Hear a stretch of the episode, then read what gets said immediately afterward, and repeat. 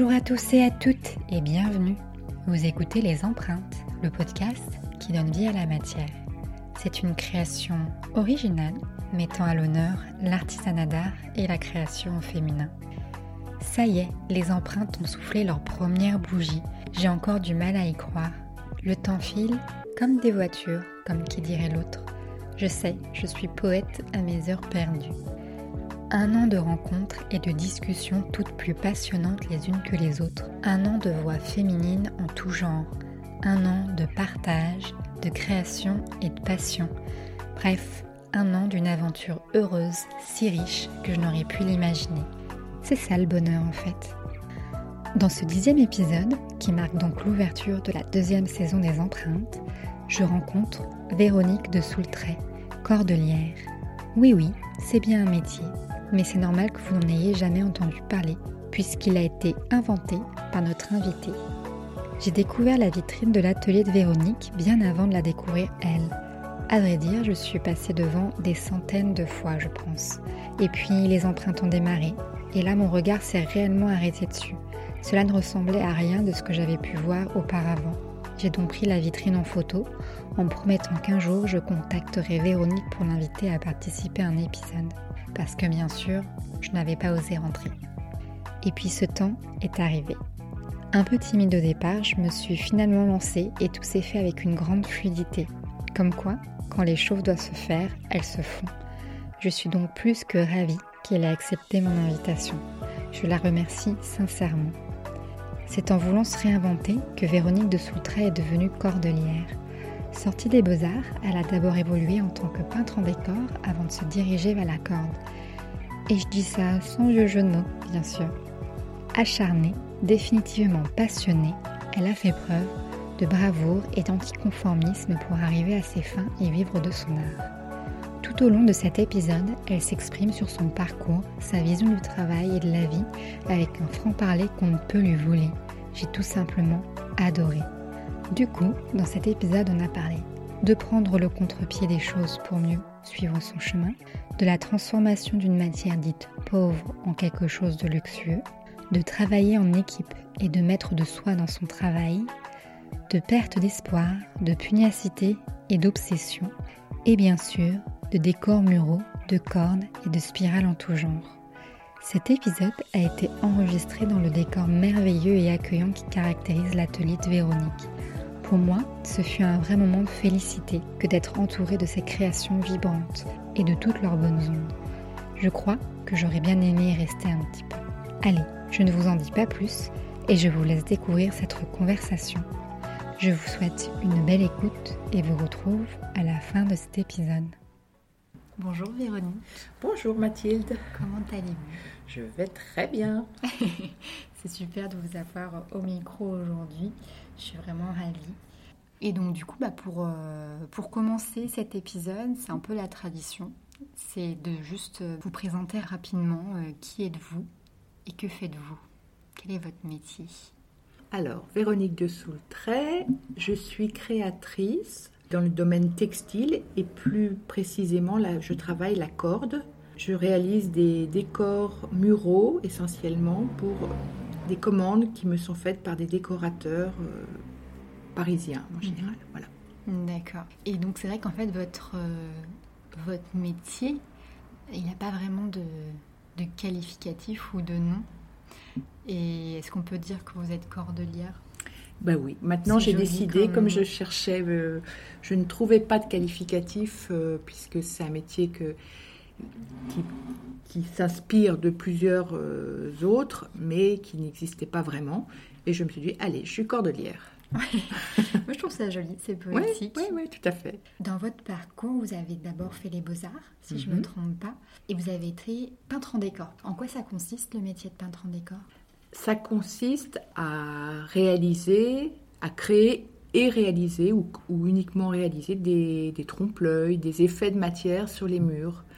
Donc ça peut être euh, effectivement des, des, des- décors figuratifs, ça peut être de la restauration de décors anciens qui ont été abîmés, Ça peut être euh, retrouver, voilà, refaire à l'identique des faux marbres, des faux bois, de la chaux, tous les effets un petit peu plus compliqués qu'une peinture traditionnelle. voilà. Et vous avez su dès les beaux-arts que vous alliez vous diriger vers, vers ça? Non, non, non, non, non, non. J'ai fait les beaux-arts, mais très vite j'ai refusé tout ce qui était trop intello. Et après, c'est quelques années après que j'ai refait une formation chez les Compagnons du Tour de France, une mmh. formation courte hein, de quelques mois, et en peinture en décor, parce que justement, euh, déjà, il fallait que je gagne ma vie et qu'il y avait une certaine demande de, chantier euh, de, décoration murale. Et, j'adorais ça. Donc j'ai fait cette formation. Et puis de plus en plus, j'ai travaillé comme ça euh, sur les murs directement. En, parallèle aussi, je faisais encore des tableaux décoratifs, euh, des commandes pour des gens. Mais j'avais aucun complexe d'être plutôt peintre, d'être plus proche du bâtiment que, que, du peintre intellectuel. Et au contraire, même, j'en suis assez fière. Oui, enfin, vous voulez dire du peintre artiste. Euh, voilà. Moi, j'aime la matière, j'aime la couleur. Et j'aime surtout, euh, j'aime l'humilité des, artisans, euh, leur simplicité. Et j'avais horreur d'évoluer dans un milieu d'intellectuels élitistes élitiste et nombrilistes. Ok. ça le mérite d'être clair. Hein. Oui. Et donc, vous avez fait ça pendant combien de temps, ce métier-là? Pendant 20 ans. Oui, 20 ans. Hein. oui, oui, c'est l'essentiel de, de, de, mon travail, je crois, oui. Et, euh, et, je vais vous embêter un peu, mais qu'est-ce qui a fait que vous avez décidé d'arrêter de, ah, de vous diriger vers autre chose? les, douleurs Voilà, les, non, en fin de compte, effectivement, c'est un métier qui est très physique, qui est très dur. Et à la cinquantaine, j'ai bien pris conscience qu'il allait falloir que je travaille encore quelques années et que ce travail-là, il était épuisant euh, d'être perché sur des échafaudages avec euh, monter des, des, de 15 litres de peinture, c'était plus pour moi. Et donc en parallèle, et c'est aussi un hasard, ça n'a pas été une volonté, je, je me suis euh, prise de passion pour ce qui était textile et notamment crochet à la base, crochet et technique de macramé. Et à titre personnel, j'ai commencé à les collectionner et voilà. Et petit à petit, ça m'a ouvert vers ce nouvel univers euh, qui maintenant est devenu mon métier. Ouais, super. Et du coup, en fait, vous étiez un petit peu avant-gardiste au final parce que quand on a discuté la première fois au téléphone, vous m'aviez dit voilà, vous faisiez du crochet et que c'était euh, un petit peu, euh, vous faisiez des crochets, des couvertures de grand-mère, voilà, qui n'étaient pas du tout en vogue. Et en fait, vous avez quand même décidé de bah, de poursuivre ça avec le macramé, si j'ai bien compris, avant d'arriver jusqu'à la corde. Qu'est-ce qui a fait que vous avez quand même continué euh, bah, de, oui. de poursuivre voilà, euh, quelque chose qui n'était pas forcément... Euh, gagné, oui. Oui, gagné, exactement. Alors moi j'aimais bien ce côté justement, de toute façon je suis quelqu'un d'un peu je suis pas toujours dans les clous. Donc effectivement, ce crochet qui était considéré comme quelque chose de très ringard, moi j'avais déjà perçu que ça pouvait revenir à la mode. Mm. Mais c'est normal, les, tous les créateurs, on a, on a une espèce d'intuition.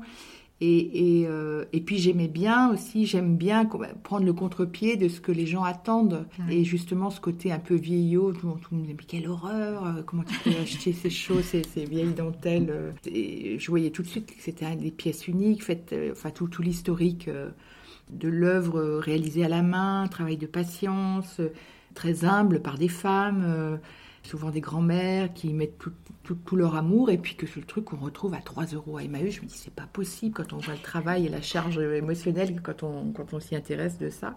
Et en plus, le fait que ce soit ringard, ça, ça me plaisait beaucoup, parce que justement, moi, j'aime bien transformer les choses pauvres les choses euh, démodées et en faire une j'ai toujours un second degré un petit peu dans mon esthétique il peut y avoir en tout cas et en faire quelque chose de euh, tendance ou de luxueux. Et c'est vraiment mon, ADN je sais pas pourquoi mais aussi parce que justement je trouve que c'est trop simple. Effectivement si on utilise toujours euh, c'est comme si vous voulez être habillé chic vous allez chez Hermès chez Cartier et, et chez je sais pas quoi Vuitton vous êtes sûr d'être habillé chic, mais c'est quand même beaucoup plus drôle euh, de faire une tenue qui peut être encore plus chic en allant et chez Zara et chez Emmaüs et, euh, et dans un je sais pas, dans, le sentier, vous allez trouver un truc dans une friperie, et, et, là, vous allez avoir une, une, vraie tenue, une vraie personnalité. Donc, je pense que pour certaines personnes, en tout cas, c'est plus intéressant de partir de, voilà, que c'est pas un luxe tout fait, c'est pas une esthétique toute faite, c'est quelque chose que qui est très personnalisé. Oui, puis c'est en fait c'est l'expression de vous-même, quoi. Oui, voilà. Et donc euh, c'est des choses auxquelles on est sensible. Donc moi le motif, le motif géométrique que j'utilise beaucoup dans mon travail maintenant, je le travaillais déjà en peinture. Souvent j'avais des restaurations de frises anciennes à, faire, donc des accumulations de ronds ou de carrés comme ça se fait dans les églises ou des motifs très répétitifs, un peu issus des euh, médiévaux. Et ça, on le retrouve en crochet, où on voit une petite fleur, toujours la même refaite. Et on le retrouve aussi euh, maintenant, euh, voilà, c'est toujours la même histoire. Et toujours, j'ai été sensible à, ça. Et notamment, euh, c'est drôle, c'est qu'on, par exemple, la spirale, je travaille pas mal la spirale, le rond. J'ai retrouvé des dessins que j'ai fait quand j'avais 4 ans, 7 ans. Ben, je dessinais des spirales et des ronds. C'est drôle, c'est drôle ça, parce que c'est quelque chose dont on avait parlé aussi avec... Alice, euh, avec qui on a fait un épisode, euh, qui est tapissier, euh, qui a créé l'atelier To, qui est aussi une boutique. Et quand elle est retombée aussi sur, enfin quand elle a discuté avec son, avec son papa ou qu'elle est retombée sur des choses qu'elle faisait petites, elle faisait des petits sièges, des petits fauteuils. Et c'est ça que je trouve assez marquant. D'ailleurs, avec les personnes que je rencontre, il y a toujours cette notion, bah, l'intelligence, la création par la main, manipulation de la matière. Il y a, il y a toujours quelque chose qui était là dans l'enfance en fait. Il y a ce retour et ouais, je trouve, je trouve ça beau de se dire, bah tiens, euh, si euh, je m'interroge un peu sur ce qui moi me, me fait vibrer ou ce qui est à l'intérieur de moi, en fait, c'est de se reconnecter un petit peu à ça et je pense qu'en fait on trouve. Oui. Oui, oui c'est très surprenant de voir que on cherche toujours la même chose sans savoir ce que c'est, mais on, a, on est toujours une, espèce d'obsession, en tout cas en parlant de moi, pour les mêmes formes. Et tout au long de ma vie, que ce soit petite fille, c'est des dessins que j'ai retrouvés il y a quelques mois en triant des papiers, ou euh, des choses que je faisais aux beaux-arts, ou des, des, choses avec des spirales. Et puis qu'on abandonne un peu, mais et que je refais 30 ans après, va savoir pourquoi, ça je ne sais pas, mais effectivement c'est quelque chose qui est certainement, qui a un sens mm. et qui a une raison profonde et, qui est extrêmement personnel, euh, bien au-delà de, de, la mode ou du, du style euh, voilà, qu'on essaie de, auquel on essaie d'adhérer pour... Euh, pour rentrer dans Oui, pour rentrer. c'est ça que vous vouliez dire, pardon. Oui, tout à fait. Et du coup, vous avez commencé en exposant euh, avec maison et objets, si je ne me trompe pas. Comment ça s'est passé? Alors là, c'était les premières collections donc de coussins en crochet, qui étaient donc des et de linge de maison en crochet. Et là, ça fait ça fait ça a extrêmement bien marché. Je ne m'attendais pas du tout. On a pris le plus petit stand avec mon fils et, et deux heures après l'ouverture du salon, on avait tout vendu aux super belles boutiques de New York et d'Asie. Enfin, on n'a on pas compris ce qui nous arrivait. Donc ça, ça a été euh, magnifique. Et puis après, euh, je l'ai refait le salon trois, quatre fois avec toujours les mêmes produits, une évolution, plus de gamme, beaucoup plus de stock. Et ça a continué à marcher. Et puis après, c'est un univers un peu impitoyable où on vous demande toujours d'évoluer. Donc là, je suis allée un peu vers une collection de coussins réalisés donc euh, en corde avec des motifs que je faisais moi-même, mais des motifs que je n'avais pas inventés, des motifs traditionnels de macramé et là, j'ai refait maison et objet et là, je me suis plantée magistralement. Là, ça n'a pas du tout, du tout, du tout marché. Donc, ça a été, euh, ça a été des larmes, ça, a été, euh, voilà, ça a été la panique. J'avais plus d'argent, j'ai failli vraiment tout arrêter complètement. Euh, et puis, comme je suis quelqu'un d'un petit peu obstiné, j'allais dire pugnace, bah pugnace, voilà. Je, suis allée voir à Paris des grands décorateurs. J'ai réussi à avoir, quelques, quelques rendez-vous et leur montrer ce travail qu'ils ont trouvé intéressant. Et je me suis dit, pourquoi ce travail de corde, je ne le ferai pas, non pas sur des coussins, mais sur du mural, retrouver, faire des tableaux muraux, mais non plus en peinture, mais en corde. Et ça, euh, petit à petit, j'ai retravaillé, je continuais mes deux métiers pour arriver à vivre, de peintre en décor et ça. Puis après, euh, j'ai vu qu'il y avait vraiment quelque chose qui, qui, plaisait énormément. Et j'ai décidé voilà, de, créer ma société et de petit à petit de ne faire que ça. Ça a été des années difficiles, mais j'y suis, j'y suis arrivée. Oui, vous êtes raccrochée. Quoi. Oui. Et euh, du coup, bah, je crois que je ne voulais même pas poser cette question, mais qu'est-ce qui vous plaît euh, avec ce matériel qui est la corde? Qu'est-ce qui vous a interpellé Qu'est-ce qui vous, qu'est-ce qui vous plaît? Difficile hein, de ouais, c'est dur. tout me plaît parce que je trouve que c'est un matériau euh, qui est difficile à travailler parce que contrairement à du métal, du verre, il peut, il peut bouger, il peut, il peut se décoller, il peut. Donc il est difficile à maîtriser, mais c'est peut-être ce côté un peu sauvage aussi qui me plaît. C'est un côté très sensuel, euh, mm. Très sensuel, voilà, parce que vous, pouvez avoir une corde très brillante, très lisse, une corde rugueuse, une corde qui va vous arracher les mains et vous allez détester faire votre métier mm. pendant 15 jours parce que euh, vous avez, euh, si vous travaillez de la grosse corde de chanvre, bah c'est voilà, ça arrache les mains. Donc moi j'ai des mains de voilà, j'ai des mains de travailleux, j'ai des mains euh, pleines de cornes, euh, voilà, qui sont abîmées par le travail. Mais ça n'empêche pas aussi, euh, tout d'un coup, vous tombez sur la corde de, je sais pas, des cordons en soie, en, satin, des rubans, des fils d'or, enfin des choses extrêmement sophistiquées. Et là, c'est carrément des petits bijoux. c'est très très, oh, c'est merveilleux. Je ne m'ennuie jamais, jamais, jamais. J'adore mon métier. Ah je, vous je bois vos paroles, je suis là. Moi aussi, je veux devenir cordelière, ça y est, maintenant. Je vais faire ça. C'est super. Et, euh, et du coup, Véronique, vous disiez que vous aimez bien prendre le, le contre-pied des choses. On n'a pas trop parlé de, bah, de vos origines, d'où vous veniez. Parce qu'il me semble que quand vous avez décidé de partir euh, faire les beaux-arts, vous avez aussi pris un contre-pied. Est-ce que vous pouvez nous en dire un petit peu par rapport à ça? Donc, je suis d'origine euh, campagnarde, une famille euh, assez classique, aristocrate. Et donc, euh, effectivement, j'ai été formatée pour devenir châtelaine et épouser le frère d'un. Enfin, l'ami d'un de mes frères, peut-être. Ça aurait été l'idéal. Alors là, je suis, je suis bouche bée. Vous ne le voyez pas, vous l'entendrez peut-être, mais ouais, je ne savais pas on ne se l'était pas dit, c'est pour ça. Oui, oui. Donc effectivement, bah, j'ai vécu dans une très jolie maison, très traditionnelle pendant, pendant 20 ans et euh, j'aurais dû euh, de, voilà, perpétuer la tradition, sauf que, sauf que, sauf que, bah, j'ai jamais pu rentrer dans ce moule-là. Donc j'adore les codes, je les connais, je les respecte, puisque toute ma famille euh, en fait partie. Mais à titre personnel, il y a quand même quelque chose qui fait que je ne peux pas rentrer dans ce cadre-là et que euh, je vais toujours être dans le, en décalage, euh, en décalage, voilà. Mm. Donc, euh, donc voilà, donc j'ai voulu faire les beaux arts. Je me suis battue avec mes parents qui n'étaient pas du tout d'accord. Ça, ils ont fini par accepter. Enfin bon, par la force des choses. Et puis voilà. Et aux beaux arts, j'avais ce côté un peu, un peu grande dame qu'on pouvait. et parmi les et dans mon milieu, j'avais ce côté artiste. Donc j'ai toujours, euh, euh, j'ai toujours, euh, j'allais dire entre guillemets, je m'exprime toujours un peu de façon un peu verte, le cul entre deux chaises. je suis toujours entre les deux. Je suis classique parmi les parmi les originaux et original parmi les classiques.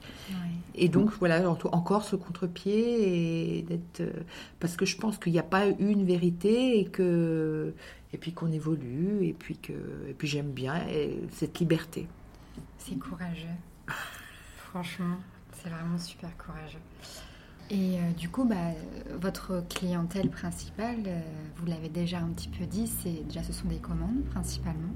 Et puis ça va être euh, dans le milieu du luxe et international avec des clients internationaux. Comment ça se passe avec ces clients? Alors les, clients, non, parce que je m'étais positionnée forcément un peu luxe. Oui, je voulais faire quelque chose de beau parce que ça, on se refait pas quand on est artiste ou esthète. On n'a pas envie de faire des trucs. Euh. Donc, effectivement, tout de suite, j'ai j'ai pas regardé ce qui, la façon dont le prix de revient de la matière. Euh, j'ai commencé par faire quelque chose que je trouvais le plus beau possible. Et il s'est trouvé que cette chose-là, elle prenait un temps dingue et que les matériaux pouvaient coûter cher. Donc forcément, je me suis retrouvée parachutée dans un, dans un produit de luxe et euh, avec un, qui s'apparente à la marqueterie, donc avec euh, forcément donc une clientèle qui a les moyens de s'offrir voilà des, des, produits made in France, avec des matériaux aussi made in France, parce que je suis très attachée aussi à à la voilà à ce que mes fournisseurs euh, soient locaux mm. ou, en tout cas ou artisanaux. Enfin voilà pas acheter des pas acheter des matières premières en Chine. Et ça m'est égal si je les paye plus cher. Je veux un rapport humain et une espèce de qu'à tous les échelons mon travail soit relativement vertueux que ce soit euh, avec mon rapport avec les fournisseurs qui sont, qui sont très importants, euh, et puis après toute la fabrication, enfin on en parlera plus tard, et voilà. Oui, c'est vrai que vous m'aviez dit, euh, c'est génial, parce que là vous vous fournissez avec des fournisseurs qui sont principalement vers Grenoble, Saint-Étienne, où il y a une vraie histoire au niveau de la passementerie, hein, c'est ce Oui, que vous m'aviez dit. Voilà. Donc c'est super de, bah, de faire fonctionner les économies, on va dire, locales, régionales et aussi internationales. Est-ce que vous fournissez aussi un petit peu avec le Japon, si Oui. j'avais bien noté?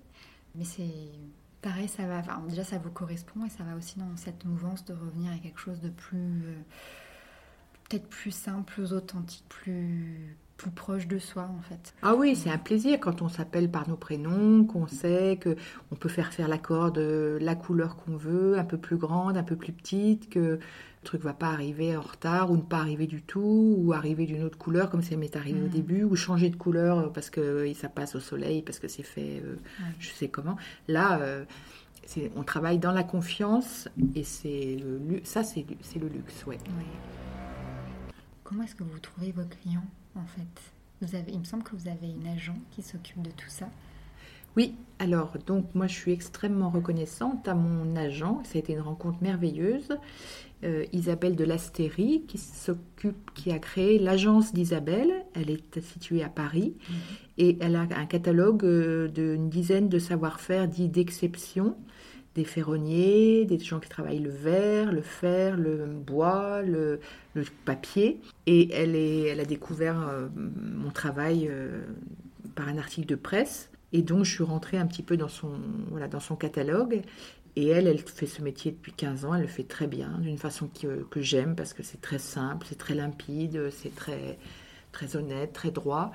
Et donc, elle démarche pour moi les plus grands décorateurs qu'elle connaît bien et les grandes agences parisiennes qui, eux, après, Propose à leurs clients. moi, proposent à leurs ouais. clients. Donc, c'est comme ça que je que j'ai réussi effectivement à travailler pour des grands noms de la décoration. C'est gra- vraiment grâce à elle parce que c'est plus simple que quand on arrive soi-même avec sa va- valise au carton, comme j'ai fait au tout début.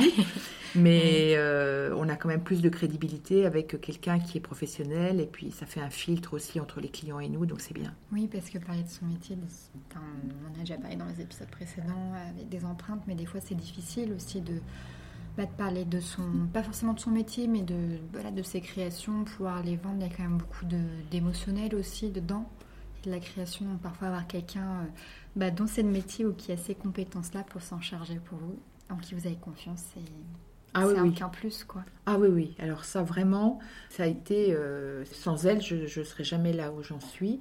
Euh, ça, c'est d'être déchargée du, du commercial à 100%. Ça me rend très sereine et surtout représentée par quelqu'un aussi qui me correspond humainement. Oui. Parce que ça, j'attacherais aussi beaucoup d'importance. Je n'ai pas envie d'avoir quelqu'un qui ne correspond pas à l'image que j'ai envie de donner. Donc euh, Mm. voilà, là aussi, on est en Oui. osmose, donc c'est bien. C'est ce que vous m'aviez dit parce que du coup maintenant, euh, j'allais dire la- le label, la marque Véronique de Soultré, vous n'êtes plus seul.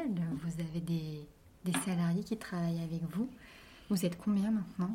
Alors, on est, j'ai trois jeunes femmes qui travaillent avec moi, Euh, une à plein temps, deux à mi-temps, et donc avec moi, euh, ça fait quatre. Et là, c'est vraiment parfait.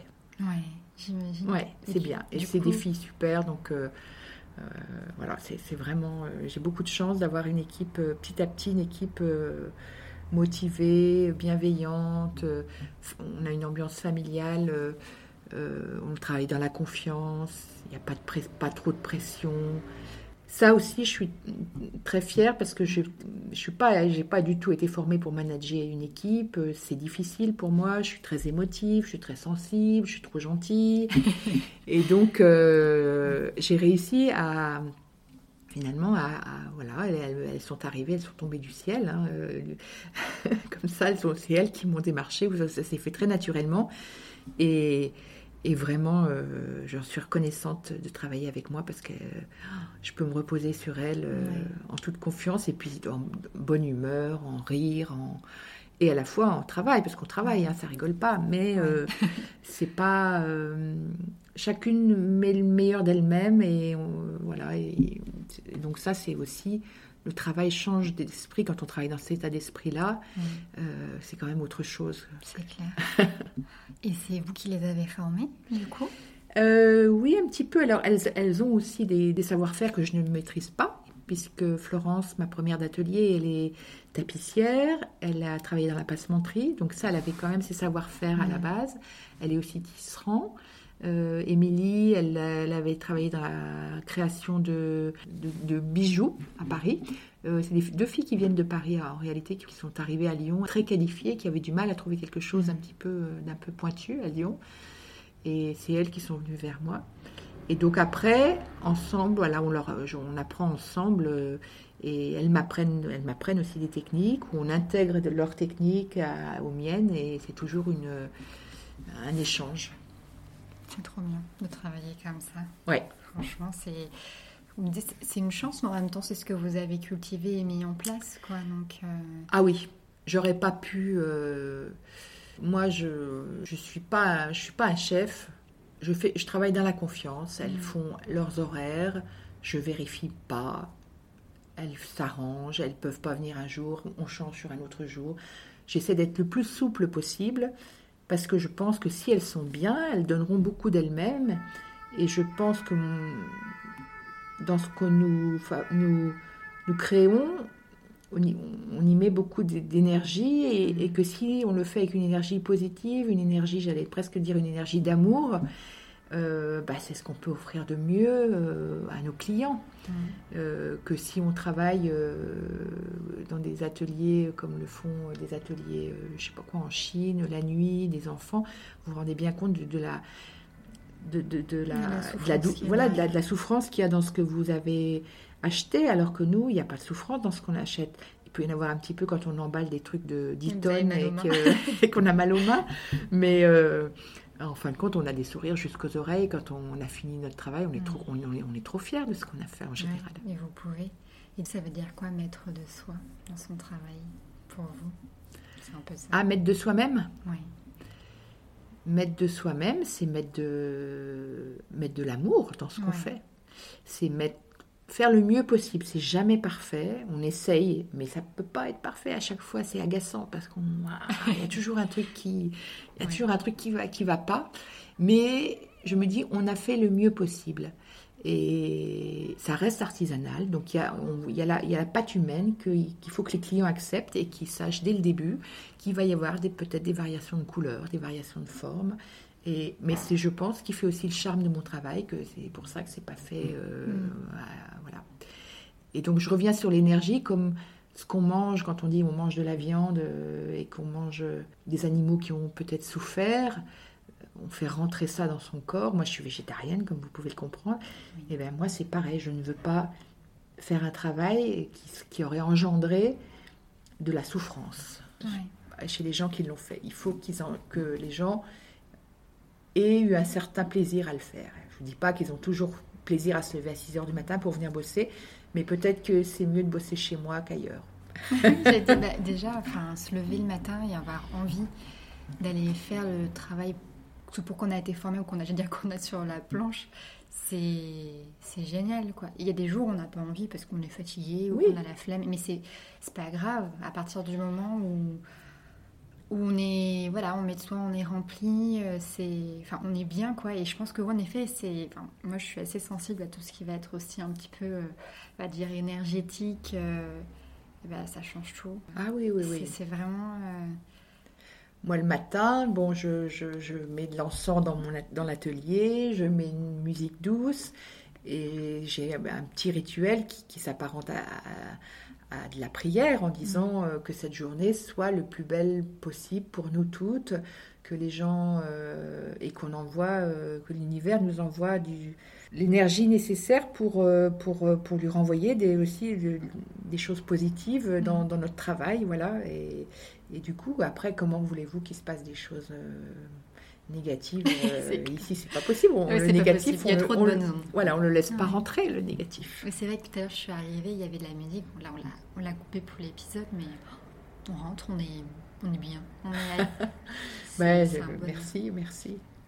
Oui, c'est un petit peu, c'est mon, c'est quelque chose que je protège, et c'est pour ça que je choisis avec beaucoup d'attention les gens qui viennent travailler ici. Je ne voudrais pas quelqu'un qui vienne mettre une mauvaise ambiance ou des gens, même des clients qui travaillent avec qui me, qui aimeraient travailler avec moi, mais dont je n'aime pas tellement l'état d'esprit, Oui. j'éviterais, si possible, de travailler avec eux. Oui, je comprends.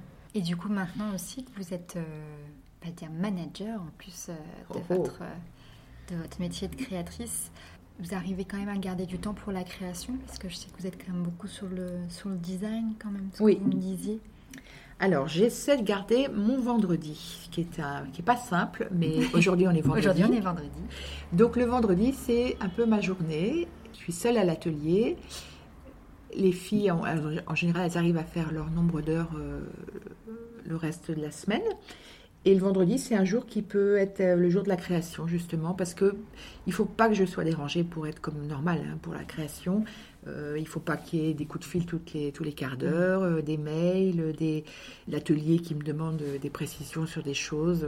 Donc, en général, le vendredi, je ferme l'atelier et je travaille toute seule. Et je, voilà, c'est ma journée, ma journée off au niveau tout, du tout le reste, sauf la création. D'accord, c'est chouette. Oui. Ah oui, oui, ça c'est c'est. un très bon, euh, c'est une très bonne idée, je trouve, de s'organiser comme ça euh, pour garder cette fenêtre pour soi. Ben ça, c'est le luxe hein, d'être à son compte.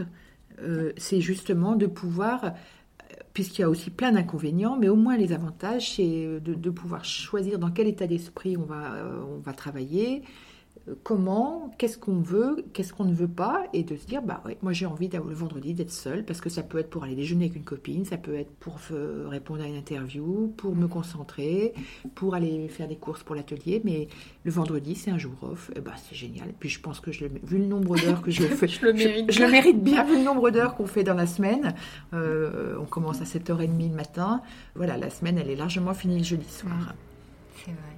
Et euh, j'étais partie sur le, sur le principe que voilà, vous tressiez la corne. Oui. Et euh, je voulais savoir quel était votre, euh, votre fil d'Ariane pendant tout votre parcours. Qu'est-ce qui vous guide et qu'est-ce qui fait que vous, bah, vous poursuivez euh, votre chemin? Autant, bah, je pense que là, en l'occurrence, le personnel et le professionnel est quand même bien imbriqué. Oui. J'ai pas le choix. C'est comme un. C'est une quête qui. qui- comme beaucoup d'artistes, je pense, vous diraient la même chose que moi. C'est quelque chose qui, qui s'impose à vous, où vous avez euh, une obsession. C'est une obsession finalement. qui est de, de créer, d'aller toujours dans la nouveauté, quel que soit le médium que vous utilisez, que ce soit de la peinture, que ce soit... euh, Il y a une recherche dont on ne maîtrise pas forcément la, forme ni le fond. euh, Quand je vous parlais de la spirale que je dessinais quand j'avais 3 ans, que je retrouvais à 18 ans, ou quand j'étais aux Beaux-Arts, que je refais maintenant à 57 ans, euh, il y a un fil d'Ariane qu'on nous-mêmes on a du mal à, analyser ou à, dégager consciemment. Après, il y a des valeurs, il y a des valeurs qui il y a un fil d'Ariane au niveau moral aussi. Euh, il y a un fil d'Ariane au niveau des formes, certainement, dont on- auquel on est sensible. Euh, mais c'est très difficile hein, de, de soi-même d'analyser, parce que d'avoir un- une analyse de son propre parcours. Je pourrais peut-être vous répondre quand j'aurai 80 ans, mais là, Il est encore trop. j'ai la tête dans le guidon, hein, je ne Oui. vois pas. Il n'y a pas de problème. Il est honnête, il est intègre, mais euh, est-ce qu'il est logique? Forcément, parce qu'il est, il est, euh, il, il- il est pas maîtrisé, il est, il est dans l'ordre du ressenti, il est vécu, donc euh, Il y a un fil rouge, il est là, mais pour Voilà. l'instant, peut-être qu'on ne sait pas trop encore ce que c'est. Et euh, quand on avait discuté, vous m'aviez dit que vous trouviez qu'il y avait. Alors, on va pas partir dans le négatif, mais je trouve ça très intéressant d'en parler. euh, qu'il y avait quand même. Vous constatiez une perte d'espoir, quand même, beaucoup dans la société actuelle, et que euh, les gens n'allaient pas forcément au bout de leur. euh, soit de leur passion, soit des. Voilà, de, ce qui les meut. Et euh, du coup, moi, je voudrais savoir quel conseil vous donneriez, ou quel conseil vous auriez envie de partager auprès de ceux et celles qui ont envie de poursuivre, mais qui parfois bah, n'y arrivent pas forcément, ou peut-être abandonnent trop vite, ou...